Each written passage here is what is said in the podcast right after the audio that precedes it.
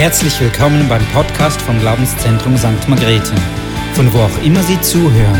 Wir hoffen, dass Sie durch diese Botschaft ermutigt werden. Für die Gäste, die in Rorschach mir schon mit dabei waren, wir sind schon einen inneren Weg gegangen zum Thema Israel. Wir haben am ersten, im ersten Teil des Seminars betrachtet, warum Christen Israel gerne ignorieren und eine Menge Gründe gefunden, auch in der Kirchengeschichte und auch in der politischen Geschichte und konnten diese Dinge ein wenig klären. Gestern haben wir in dem zweiten Teil über die Wirkung von Fluch und Segen im Verhalten gegenüber Israel betrachtet und Erstaunliches festgestellt. Jetzt in dem dritten Teil möchte ich zusammen mit euch über die drei Zeichen um Israel Gedanken machen und darauf hinweisen, dass Israel, ich weiß nicht, kann man das da sehen, ihr lieben Techniker, meine Folien? Ach, da oben sollte es sein. Dann warte ich noch. Folie 1, danke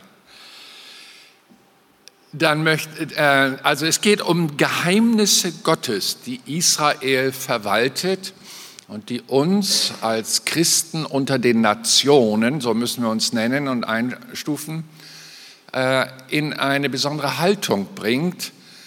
Und ich lese einen Text aus Lukas 8, Vers 10. Da spricht Jesus zu seinen Jüngern. Er aber sprach, euch ist es gegeben, die Geheimnisse des Reiches Gottes zu wissen.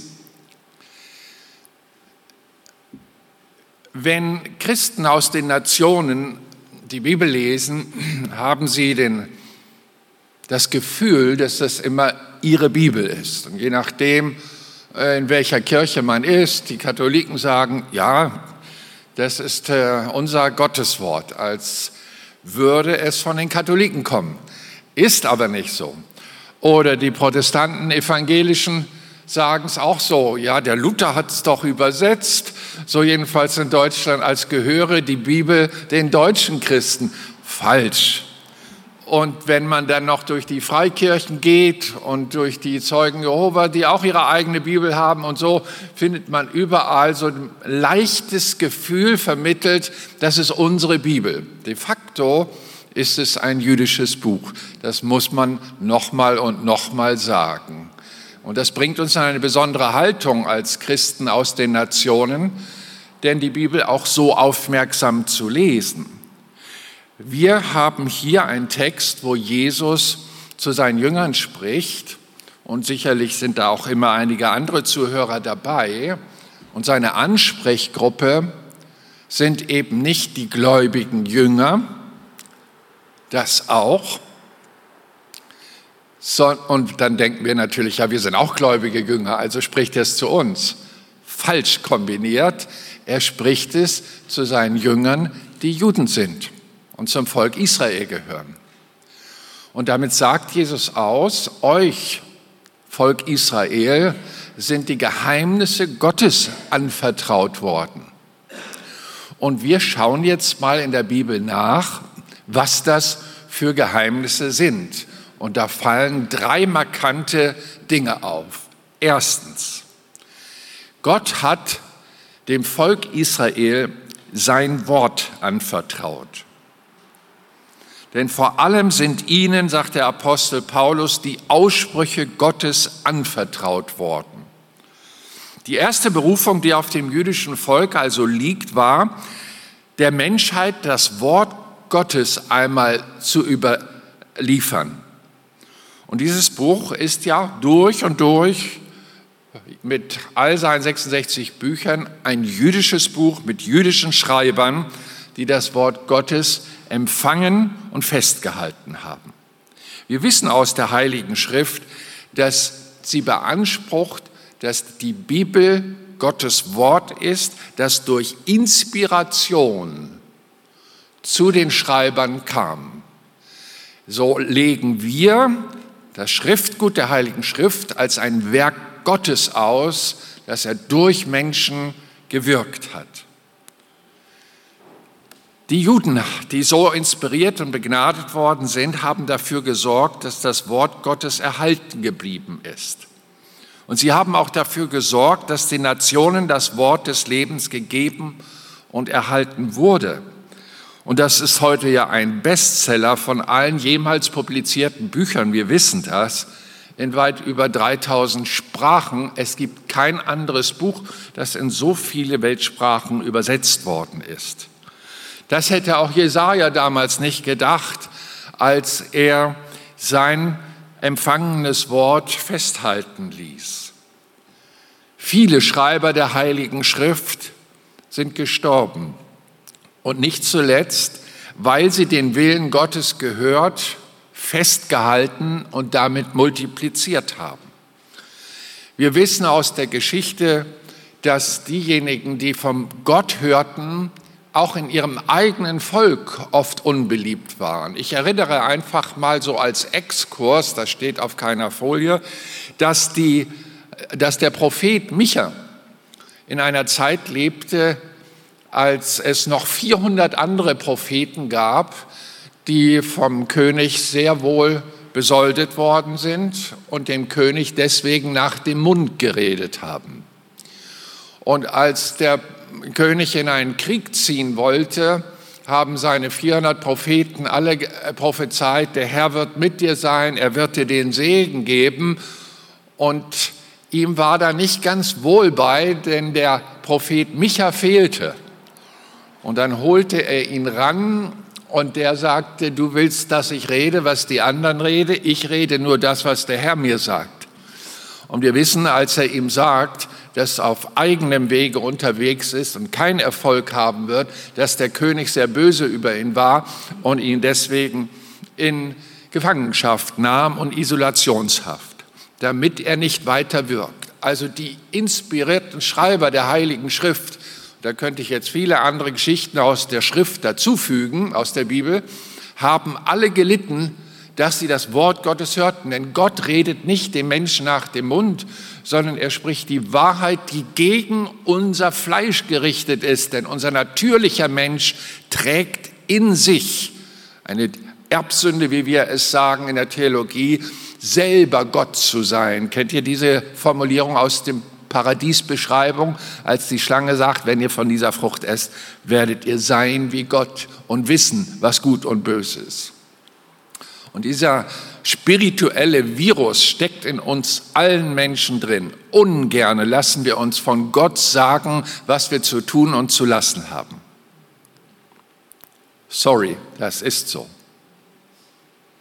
Die Bibel nennt das im Neuen Testament ein Kampf des Glaubens, der in uns schlägt, auch als wiedergeborene Christen, besonders. Denn unser natürlicher Mensch, Paulus sagt hier Fleisch, ist gegen das, was vom Geist ist. Und das, was wir vom Geist haben, ist wiederum gerichtet gegen unseren, die Bedürfnisse und die Zielrichtung unserer eigenen Gedanken, unseres natürlichen Menschen, unseres Fleisches. Und da sind wir aufgefordert, den guten Kampf des Glaubens zu kämpfen. Wir haben ein bisschen reingeschaut, dass Gott an der Seite Israel steht. Und das sind die Ziele Gottes. Und in uns steckt das Potenzial, ob es sich entfaltet, ist unsere Entscheidung, gegen Gottes Ziele anzugehen oder uns rauszuhalten und sie nicht zu unterstützen. Das merken wir Pastoren unter den Nationen, wo wir unsere Kirchen gebaut haben, dass nur wenige Mitglieder unserer Kirchen wirklich das, was der Heilige Geist will, die Sünder überführen von der Sünde des Unglaubens, dass sie nicht an Jesus glauben, sich aktiv beteiligen. Sie suchen ihre Kirche auf, um bedient und gesegnet zu werden, aber den Willen Gottes wollen sie nur schwer tun, weil sie alle dieses Erbe in sich tragen, ihr eigener Gott zu sein, ihre eigenen Wege zu gehen. So gehe ich mal weg von Jesus und einem Auftrag in die Nation und komme wieder zurück zu unserem Thema, dass nämlich Gott einen Plan mit Israel hat und dass er diesem Volk Großartiges anvertraut hat, sein eigenes Wort.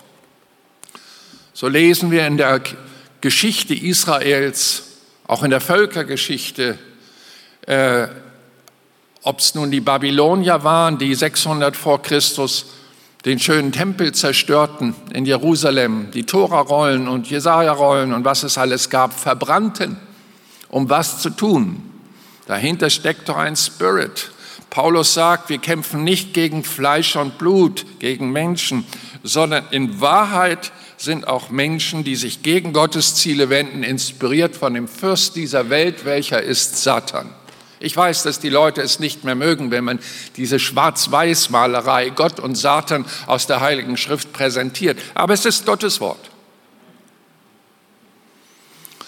Und so ist die Zerstörung Jerusalems letztendlich nur ein Angriff auf Gottes Ziele. Und jetzt können wir durch die Geschichte gehen, als ähm, 70 nach Christus dann die Zerstörung erneut von dem Herodes, vom Herodes aufgebauten Tempel in Jerusalem gesprochen werden kann durch Kaiser Titus, der aus dem römischen Reich sich gegen Israel setzte und das Land Israel auflöste, sodass alle zerstreut wurden, die Juden in die ganze Welt. Immer wieder ging es gegen das Wort Gottes und das ist bitteschön bis heute so. Auch in unserer Geschichte sehen wir immer wieder Attacken von nichtchristlichen Ländern und Regenten gegen christliches Volk. Und wenn ich an die liberale Theologie denke, die anfing, das Wort Gottes in seiner Bedeutung zu schwächen durch, mit Verlaub, Fremdauslegung und geschickten Wortspielen. Da denke ich an die Historiker und Archäologen, die mit ihren Theorien die glaubhafte Überlieferung der Heiligen Schrift in Frage stellte. Die liberale Theologie im deutschsprachigen Raum ist sehr stark geprägt worden am Ende der Nazizeit durch einen Professor der evangelischen Theologie namens Dr. Rudolf Bultmann. Leider werden seine Schriften heute noch eins zu eins gelehrt an den Fakultäten. Aber er, Kollege von mir aus Duisburg, war äh, in einem engen Kontakt mit seiner Familie und seine Tochter hat ihm gesagt, mein Vater hat auf dem Sterbebett widerrufen seine Werke und hat gesagt, ich bin einem hochdotierten Auftrag Hitlers gefolgt, die Bibel zu entmystifizieren. Das heißt, ich habe einen Auftrag angenommen, er war hochintelligent und sprachbegabt, dieser Mann, um, ich bin dem Geld anheimgefallen und habe meine Gabe falsch eingesetzt. Ich habe Theorien aufgebaut, um die Wunder, die in der Bibel geschrieben stehen, als Natur und Gegebenheiten darzulegen, sodass es keine Wunder sind. Wir haben in, in der Christenheit in Deutschland, besonders in den evangelischen Fakultäten, wo das gelehrt worden ist, in den 60er und 70er Jahren eine Entspiritualisierung unserer Kirchen und Pastoren bei ihren Predigten durchleiden müssen. Die Leute haben nicht mehr damit gerechnet, dass Gott real ist und eingreift. Sie haben nicht an Zeichen geglaubt, sie haben nicht an Wunder geglaubt. Alles wurde ihnen weg erklärt, warum in der Bibel so oft das Wunderwort Wunder steht und sie schafften es in hoher Intelligenz, sodass die Spiritualität, die Kraft des Heiligen Geistes gar nicht mehr gewünscht und gesucht war. Gott hat aber geantwortet, wenn man sein Wort wegnahm. Er hatte immer Plan B und Plan C. Er ist eben der allmächtige Gott. Und als die Archäologen und Historiker gerade unterstützt von der liberalen Theologie zur Höchstform aufstiegen, kam Gott und hielt dagegen. Wer in Israel war, kennt die Ortschaft beziehungsweise das Memorial, so muss man es fast sagen, Qumran. Dort geschah, als 48, 49 hier die äh, evangelische Theologie der, der Entmystifizierung gerade ihren erfolgreichen Start nahm in den Universitäten, ein kleiner Hirtenjunge, ein Stein der auf die Ziegen seines, seiner Eltern aufpasste und warf sie in diese Erdlöcher, die dort an diesen Hängen der Steinwüste Judäas sind. Und er hörte, als er in ein dieser Löcher traf, einen Ton, ein, dass ein Stein an einen Tontopf oder ähnliches gestoßen ist und kletterte hoch und fand in einem Tontopf in Leder konserviert eingewickelt alte Schriftrollen, nahm sie mit nach Hause und sie ging dann ihren eigenen Weg über einen Archäologen beziehungsweise einen äh, Händler, der alte Ware international gut verkaufen konnte. Es wurde außer Landes geschmuggelt. Es dauerte lang, bis man das wiedergefunden hat. Heraus kamen uralte Jesaja-Rollen. Und gerade den Jesaja hat man wegen fehlender und falscher Überlieferung mittlerweile in drei Jesaja-Persönlichkeiten aufgeteilt. Das wird leider heute immer noch gelehrt.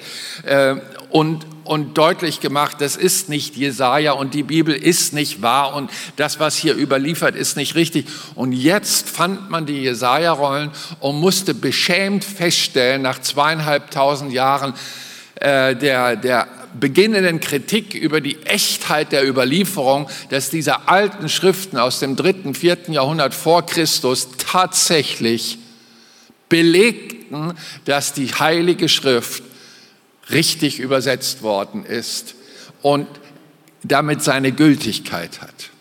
Noch heute kann man diese Erstfunde aus den Qumran-Höhlen bestaunen. In Jerusalem sind einige Seiten ausgehängt im Schrein des Buches, sowohl in dem Historischen Museum von Paris und auch von London. Auch sie haben Abzüge Auszüge aus diesen gefundenen Rollen ausstellen dürfen. Und es darf bis heute, wer der hebräischen Sprache bemächtigt ist, bestaunt und bezeugt werden. Ist Gott nicht wunderbar? Ich bin viele Jahre nach Israel gereist, immer wieder mit Menschen, äh, die den Glauben gefunden haben, damit sie das Land der Bibel besuchen. Ich habe Ihnen immer gesagt, wenn ihr einmal mit mir in diesem Land wart, dann seht ihr mehr, wenn ihr die Bibel lest. Ist doch klar, wenn man das Wort Gottes liest in Kapernaum am See Genezareth und in dir entsteht ein Bild, weil du dort warst und die Reste der Synagoge angeschaut hast und dass Jesus in der Synagoge von Kapernaum lehrte, dann lebt das alles viel stärker in dir. Völlig klar. Deswegen habe ich das immer wieder geöffnet für die Leute, die selbst keinen Antrieb dazu hatten. Durch all die Jahre des Bereisens dieses Landes musste ich also feststellen, dass die äh, Ausgrabung in dieser Gegend zunahm. Es war die Essenser-Jüngerschaft, die dort sich zur Aufgabe machte, zur Lebensaufgabe, in großer Entbehrung gelebt Vielleicht habt ihr auch mal was vom Masada gehört, der Einwohnerschaft dort oben. Sie haben angefangen, weil es keinen Kopierer gab, keinen Scanner gab, die alten Schriften zu duplizieren, handgeschrieben und wie von unsichtbarer Hand geführt. Sie waren ja nicht inspiriert wie Jesaja, als er dieses festhalten ließ, sondern jetzt waren sie eigentlich nur Kopierer sicherer, also Multiplizierer dieser Schriften und wie von unsichtbarer Hand geführt, wurden ja auch verfolgt durch die Römer und so weiter, haben sie all diese Schriften von jahrelanger Arbeit konserviert, vergraben auf St. Nimmerlein. Sie wussten nicht wozu, aber so hat Gott die Umstände geführt, dass alles sorgfältig vergraben war. Und jetzt kommt's, wir haben also mittlerweile eine zweite Fundstelle in Qumran, eine dritte Fundstelle, eine vierte, eine fünfte, eine sechste, eine siebte. Wir sind gerade bei Qumran Nummer 10. Und das lässt uns erahnen, was da für Schriftgut die bestehende Heilige Schrift bestätigt. Ich gehe da nicht weiter drauf ein, aber ich will nur dieses euch zusprechen.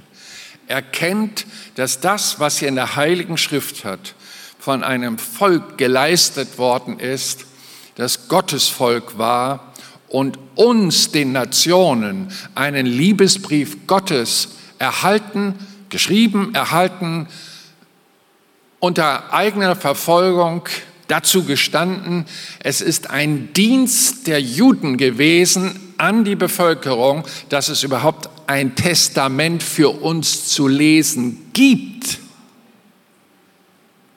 Betrifft auch das Neue Testament.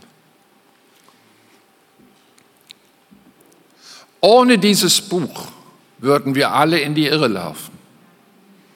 Ohne dieses Buch würden wir ohne biblischen Standards, Ethik und Moral unser Leben verwildern lassen. Ohne dieses Buch wüssten wir nicht, woher wir kommen, wofür wir leben und wohin wir gehen. Ohne dieses Buch wüssten wir nicht, was Gerechtigkeit und Wahrheit ist. Ohne dieses Buch wüssten wir nicht, dass es Gott gibt. Was für ein Erbe. Und wisst ihr, die Christen in Mazedonien, ich habe es gestern Abend kurz erwähnt, die haben vom Apostel Paulus äh, eine schöne, wie soll ich sagen, ein Lob bekommen. Er schreibt, denn die in Mazedonien und Achaia haben willig eine gemeinsame Gabe zusammengelegt für die Armen unter den Heiligen in Jerusalem. Sie haben es willig getan und sind ja auch ihre Schuldner. Eine sonderbare Sichtweise. Wenn du weißt, dass deine heilige Schrift nicht dein Gut ist oder das Gut deiner Kirche oder deines Landes, sondern das Gut eines anderen Volkes, das Menschen hatte, die in Verbindung mit Gott standen und dich dadurch so großartig informiert haben, dann regt sich doch bei dir hoffentlich das Gefühl, auch ich bin ein Schuldner gegenüber dem jüdischen Volk, denn sie haben mir etwas gegeben, was ich alleine nie gewusst hätte. Ich nehme ein banales Beispiel. Stell dir vor, jemand hat die Fähigkeit, dir heute zu sagen, welche Lottozahlen im europäischen Checkpoint in 14 Tagen gezogen werden. Und du schreibst den Schein aus und gibst ihn ab und hast das große Glück, wie jetzt in Nordrhein-Westfalen, dass du 110 Millionen Euro gewinnst. Jetzt bitte, bleibt mal in dem Bild, könnte es sein, dass sich in dir ein Funken an Dankbarkeit regt gegenüber dem, der dir das vorher gesagt hat?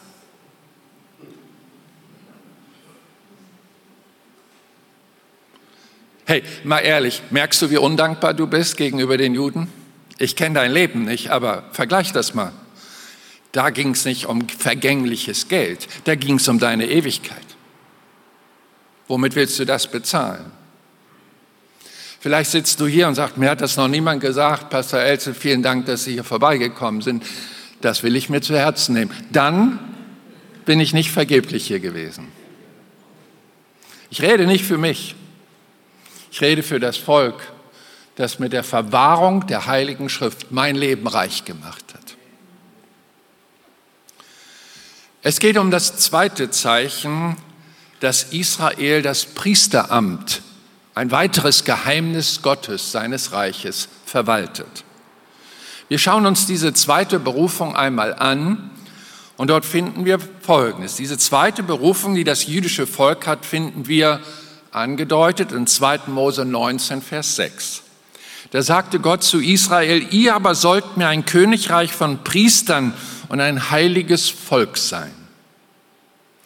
Die Ordnung dazu findet ihr im gesamten dritten Buch Mose. Das ist das sogenannte Priesterbuch, äh, Levitikus, wie wir es nennen. Und diese Leviten, die berufen waren für das Priesteramt, hatten eine besondere Gnade von Gott. Neben dem, dass Gottes Geist Schriftsteller salbte, von ihm zu hören und es aufzuschreiben, im Wort Gottes festzuhalten, legte Gott seine Salbung auf das Volk Israel, um den priesterlichen Dienst zu leben. Das schauen wir uns mal genauer an. Was bedeutet es denn, einen priesterlichen Dienst damals zu haben? Es ist ein Gebetsdienst. Und wenn wir mal kurz reinschauen, ich rede aus meiner Erinnerung, aus dem dritten Buch Mose, dort wurde klar festgelegt, was einen Priester auszeichnen will, der es werden will, welche Schulungen er vorzunehmen hat, welches Leben er zu führen hat. Er durfte keine Geschiedene als Ehefrau haben, nur eine Jungfrau war ihm zugestanden. Ansonsten hat er seine Qualifikation verloren und einige Dinge mehr. Und wenn er durch seine Schulung erfolgreich durchgegangen ist und, wie wir sagen würden, ordiniert, eingeweiht und eingesetzt zum Dienst, bekam er sein Priestergewand. Und der Priester hatte folgende Aufgabe, so ist es grob ausgedrückt. Das priesterliche Dienen war vor Gott für die Gemeinde Israel. Die anderen Nationen ringsherum glaubten nicht an Gott. Es ist ja auch der Gott Abrahams, Isaaks und Jakobs. Und dieser Gott hat eine Geschichte mit dem Volk Israel und gab ihnen jetzt, damit die Beziehung zwischen Gott und seinem Volk eng und nahe ist, denn er ist heilig. Der sündige Mensch neigt zur Unheiligkeit, gab eine Lösung, eine Zwischenlösung, das ist der priesterliche Dienst. Und dieser priesterliche Dienst hatte als Auftrag auch das Ritual von Opferungen, die im Detail genau beschrieben werden. Und dazu gehörte auch die Opferung der persönlichen Sünden, die Opferung der Familiensünden, die Opferung der Danksagungsgaben, verschiedene Tiere waren erlaubt, alle durften nur eins nicht haben, einen Fehler. Wenn ein Priester nun diese vorbereitenden Dienste tat und ein Tier angenommen wurde als Schlachtopfer zur Bedeckung, nicht zur Auflösung der Sünde von Menschen innerhalb der Gemeinde Israel, so gab es darüber hinaus ein sogenanntes Jahresopfer für das ganze Volk. Und bei diesem Vorgang musste der hohe Priester das Blut eines schuldlosen Lammes auf die im Heiligtum abgestellte Bundeslade, Gold überzogen waren, schütten. Und dieser Vorhang, der war bewusst davor gebaut, denn wer da reinging, ohne geheiligt zu sein, starb. Und deswegen ist dieses nur einmal im Jahr geschehen und Verlauf der langen Generationen der Gemeinde Israel hat man noch Behelfs eingeführt, dass man dem hohen Priester am Gewand kleine Glöckchen anhing, damit sie draußen hören konnten, ob Gott ihn noch am Leben lässt und er sich in der Heiligkeitsvorbereitung genau nach der Schrift verhalten hat und Gott das Opfer für die Jahreszudeckung der eigenen Schuld im Volk das angenommen hat und gegenzeichnet. Auf seiner Brusttasche waren zwölf Edelsteine angebracht. Und auf den zwölf Steinen waren die Namen der zwölf Stämme Israels eingraviert. Auf seinen beiden Schultern hatte er zwei Onyxsteine, links sechs Namen, rechts sechs Namen, alle von den Stämmen Israel.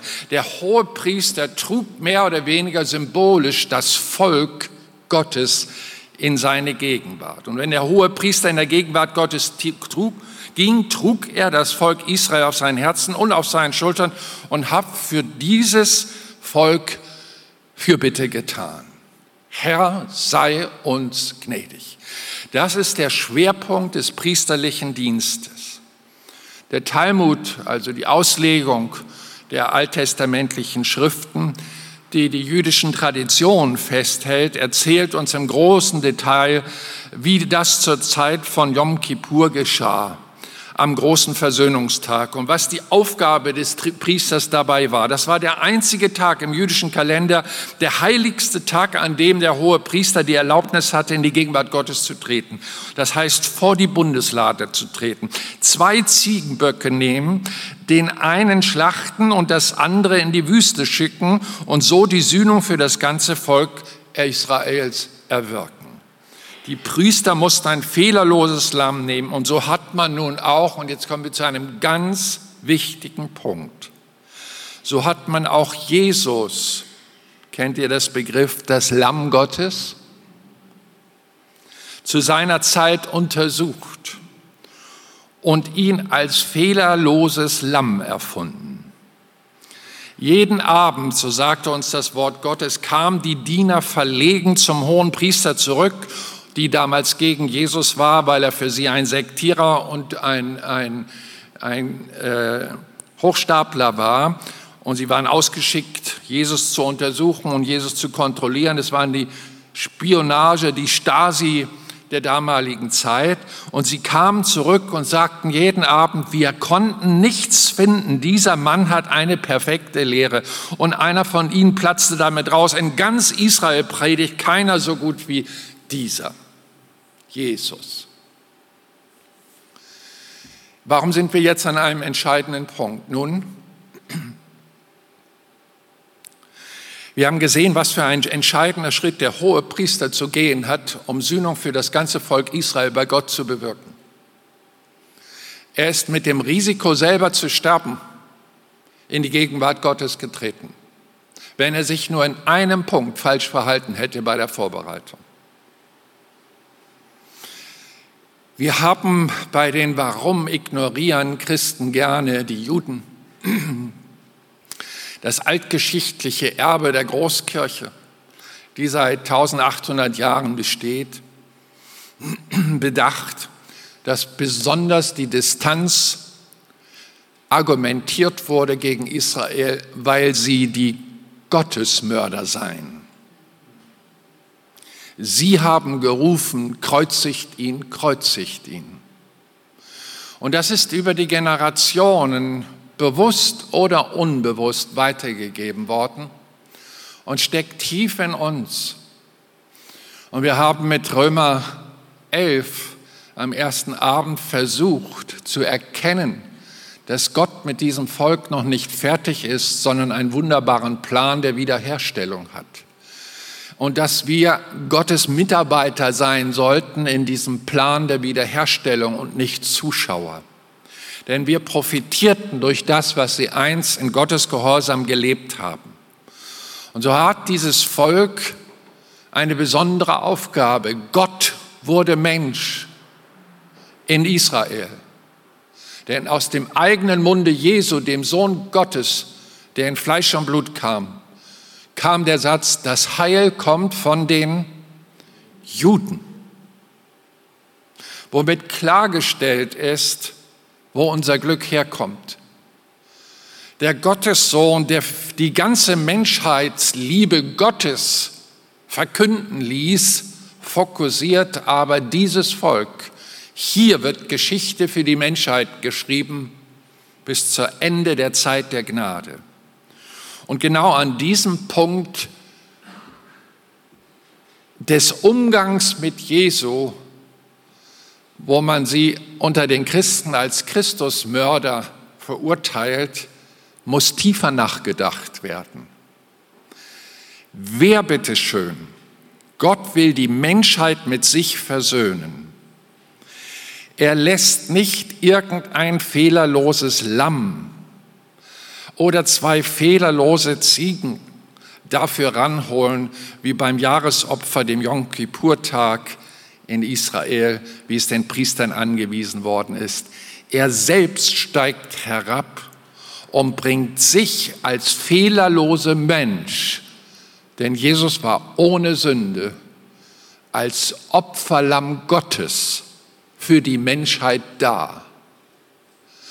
Und jetzt ist doch bitte schön die Frage, wer darf dieses Lamm Gottes opfern? Die Griechen? Die Römer, die Schweizer, die Deutschen? Es gab kein anderes Volk, das das Geheimnis des Reiches Gottes verwaltete neben dem Wort Gottes, als das Priesteramt, das Gott den Juden gegeben hat. Und wenn du das mal sacken lässt, bekommt dieses Volk aus deiner christlichen Sicht in seiner ganzen Dramatik in kreuzigt ihn, kreuzigt ihn, die höheren Gedanken Gottes als Zugang, dass er in diesem ganzen menschlichen Querlein trotzdem seinem Prinzip und der Berufung des Volkes Israels treu geblieben ist dass es nur die Juden sein können, die das Priesteramt verwalten vor Gott, um das Lamm Gottes zu opfern, auch wenn es brutal am Kreuz von Golgatha geschah. Habt ihr's? Ich höre ein lautes Amen. Ich möchte euch diesbezüglich nachdenklich stimmen. Denn ihr kämpft gegen eine knapp 2000-jährige christliche Darlegung der Geschichte.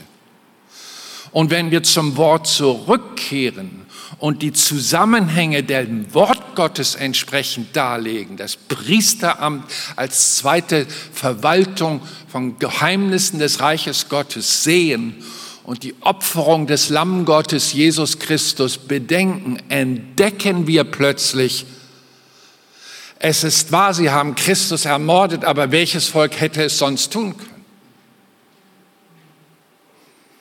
So sage ich gerne und noch einmal, damit wir nicht denken, wir hätten schon alle Weisheit mit Löffel gefressen, wie man salopp sagt. Gottes Gedanken sind höher als unsere Gedanken. Es heißt von Jesus, und obwohl viele falsche Zeugen herzutraten, fanden sie doch nichts. Matthäus 26, Vers 60. Das heißt, Jesus war das perfekte Lamm ohne jeglichen Makel. Der einzige Grund, warum Jesus dann getötet wurde, war, weil er gesagt hat, dass er der Sohn Gottes sei. Ich verlasse, ihr lieben Folienleute, und überspringe zum dritten Zeichen der Zeit wegen, denn ich habe nur noch zwölf Minuten und 48 Sekunden. Ich möchte euch mit dem dritten Geheimnis der Verwaltung des prophetischen Wortes bekannt machen.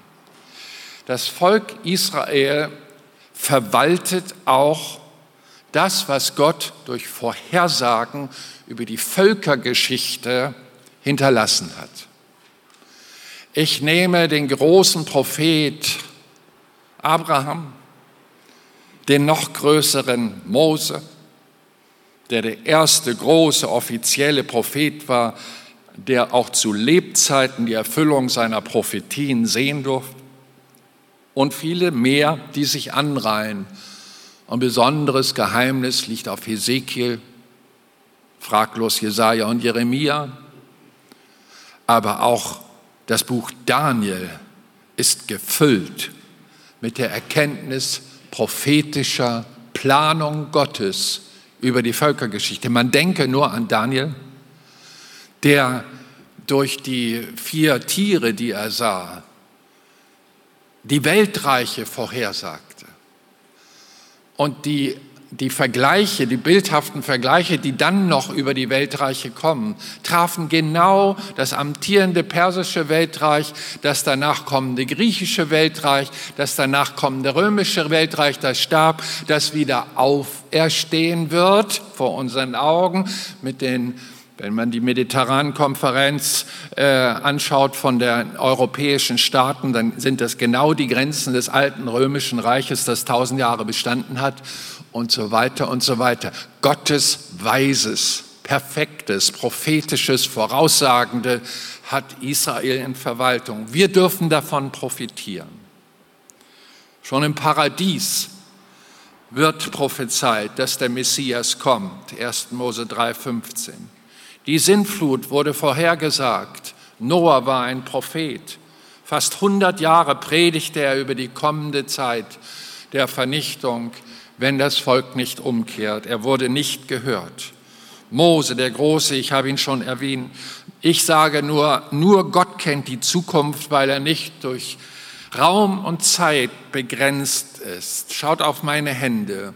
Wir sind in Raum und Zeit. Das heißt, wir haben nicht nur drei Dimensionen, die Weite, die Höhe und die Tiefe, sondern uns grenzt auch die Zeit ein. Wir sind gefangen in dem, was wir Gegenwart nennen. Aber was ist Gegenwart? Sie ist mathematisch hauchdünn, denn eine Sekunde nach jetzt ist schon Vergangenheit und eine Sekunde, was kommt, ist schon noch Zukunft. Dazwischen kleben wir. Wir nennen das Gegenwart. Ein minimaler Vorgang zwischen Vergangenheit und Zukunft.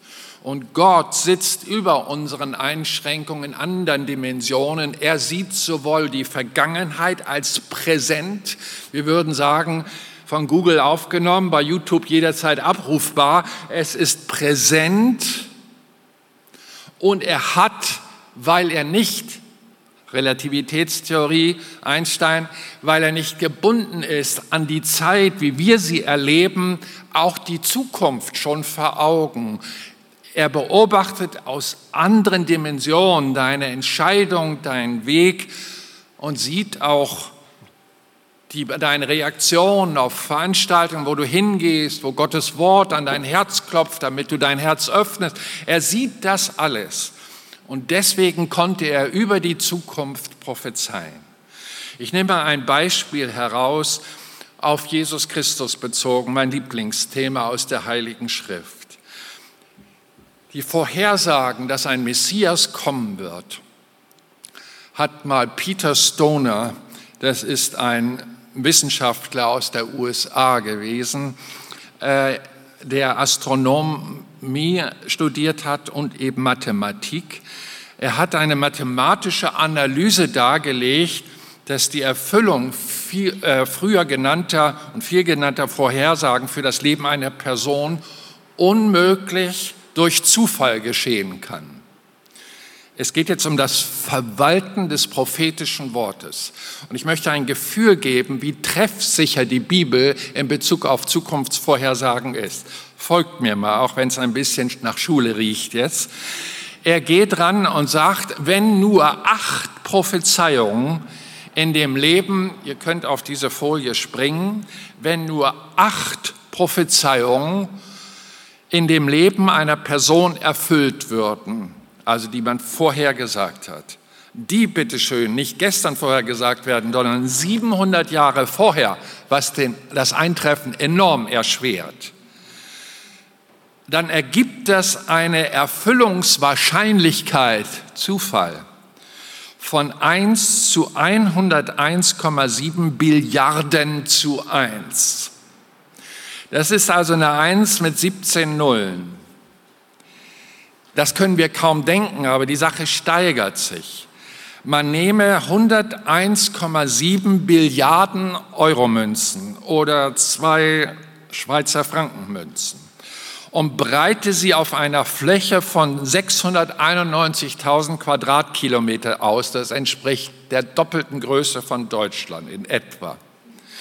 Ihre Menge würde ausreichen, die gesamte Fläche auf 60 Zentimeter anzufüllen mit diesen 101,7 Billiarden Münzen.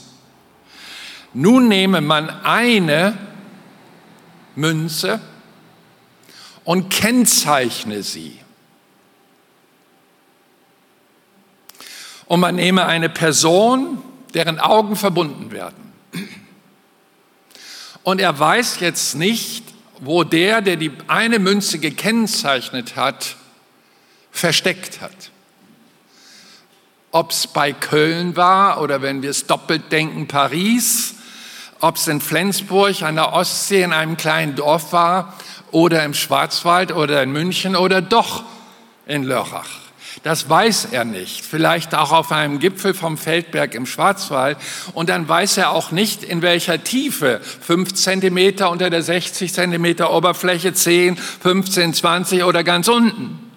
Und diese eine Person hat nur eine Chance, einmal reinzugreifen und die richtige Münze zu finden. Das ist mathematisch gedacht das sogenannte Zufallsprinzip von Vorhersagen bei acht Prophezeiungen 700 Jahre vorher. Wir steigern die ganze Sache. Es gibt nun 300, oder lasst mich hier nochmal, ja, jetzt nehme man also acht Prophezeiungen über den Messias und wir gehen mal höher von auf 48 Prophezeiungen im Leben eines Menschen. Äh, die Folie ist überschrieben, wie stehen seine Chancen?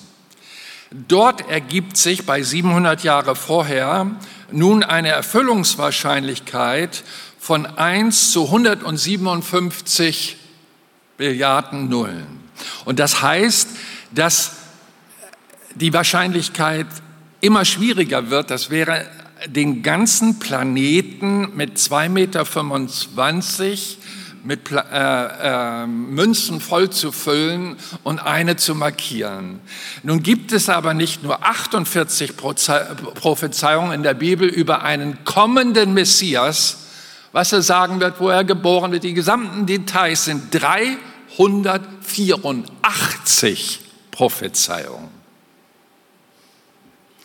Dass sich eine oder zwei Prophezeiungen im Leben erfüllen können, könnte man als Zufall schreiben. Aber wenn so viele Prophezeiungen ein, äh, eintreffen, dann ist das menschlich kaum noch zu denken. Was für eine Präzision das Wort Gottes rein mathematisch aufweist, was du mit deiner Bibel in der Hand hältst. Die Verwaltung der Prophetie ist gelebt worden, auch im Neuen Testament. Petrus steht vor dem Tempel Jerusalems und hält seine Pfingstpredigt und sagt, so tut nun Buße, bekehrt euch, dass eure Sünden ausgetilgt werden, damit Zeiten der Erquickung vom Angesicht des Herrn kommen und er den sende, der euch zuvor verkündet wurde, Jesus Christus, den der Himmel aufnehmen muss, bis zu den Zeiten der Wiederherstellung all dessen, wovon Gott durch den Mund aller seiner heiligen Propheten von allher, von alters her geredet hat. Petrus sagt hiermit etwas sehr Interessantes. Wenn ihr euch zu Jesus bekehrt, dann wird das Folgen haben. Es kommen Zeiten der Erquickung.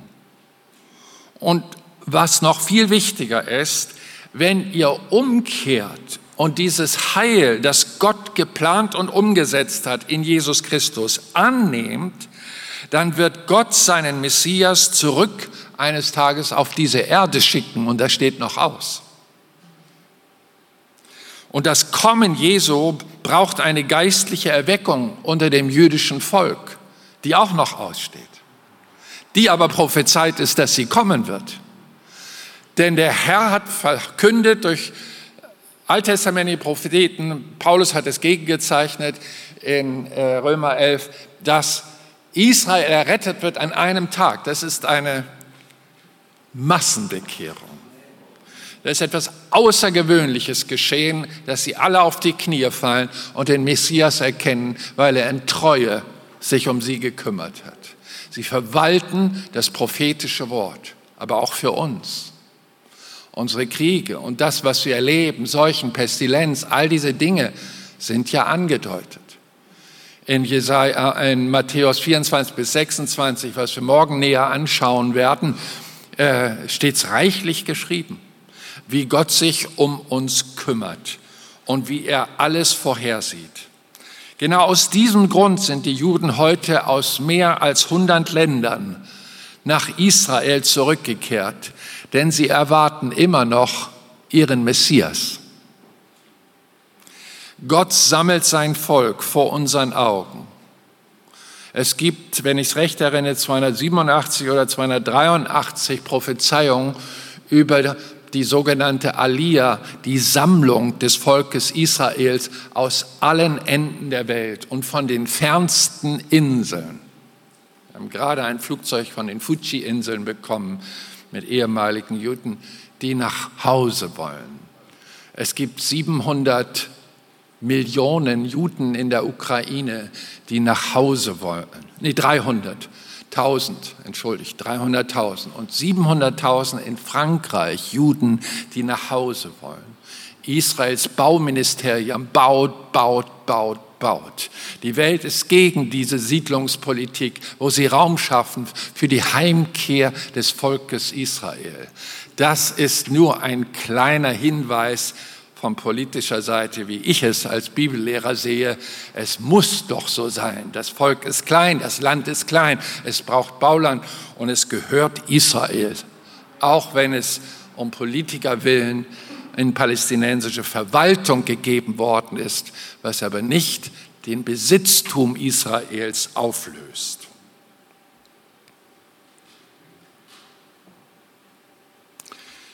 Es ist wie bei Zugvögeln, so müssen wir es feststellen, wie das prophetische Wort in dem Volk Israel steckt. Wir haben, wer ein bisschen Völkergeschichte studiert hat, weiß es, jede Menge Völkerwanderung gehabt. Die Ursachen waren sehr unterschiedlich. In einem Land war es die schwarze Pest, die fast zwei Drittel eines Volkes zermürbt hat und getötet hat. Und die Leute flohen aus dem Land, wo diese Epidemie wirkte. Andere sind durch Kriege umgesiedelt worden, andere aus Wirtschaftsnöten und Hungersnöten umgesiedelt worden, andere wurden vertrieben. Wenn wir reingucken in die 2.000, 3.000-jährige Völkergeschichte, nur diese 3.000 Jahre nehme ich mal, sehen wir, dass sich ganz viele Völker aufgeheiratet haben und ihre Identität verloren haben. Nun haben wir das Volk Israel, das vor 2000 Jahren zerstreut wurde, praktisch durch die Handlung des römischen Reiches. So ist dieses Volk in seiner Identität immer noch existent und hat sich in den knapp 2000 Jahren nicht aufgeheiratet und seine Identität verloren. Es ist, wie der Schöpfer halt es kann, fast instinktmäßig beschenkt wie bei den Zugvögeln, die genau wissen, wann sie sich von Südafrika nach Skandinavien aufmachen müssen. Es ist übernatürlich, was vor unseren Augen abläuft. Freut euch, dass ihr zurückschauen dürft in so viel erfüllte Prophetie aus dem Buch, das die Juden verwalten im Auftrage Gottes. Das alles soll deinen Glauben stärken und dein Vertrauen, dass du auch die Bibelstellen, die dir nicht gefallen, zulässt. Oha. Denn der Zeitgeist versucht, die biblische Ethik und Moral auf den Kopf zu stellen. Und wir alle sind sehnsüchtig nach Liebe ausgerichtet. Wir möchten auch von unseren Mitmenschen akzeptiert werden. Und wenn man heute etwas gegen die homosexuelle Entwicklung äußert, gemäß der Schrift, verliert man Freunde und Sympathisanten und bekommt seinen Ruf medial beschädigt. Das ist unsere Zeit. Wer sich aber dem Vertrauen der Bibel zuordnen lässt, der lässt sich an diesem Punkt nicht umstimmen, denn er hat sein Leben auf Fels gebaut. Und egal welcher Sturm kommt und an deinem Leben rüttelt, du bist fest gewurzelt in Christus, in dem das Wort Gottes Ja und Amen ist. Und deswegen stehen wir auch alle Nationen um Israel herum und wir wissen, von ihnen ist Hilfe gekommen.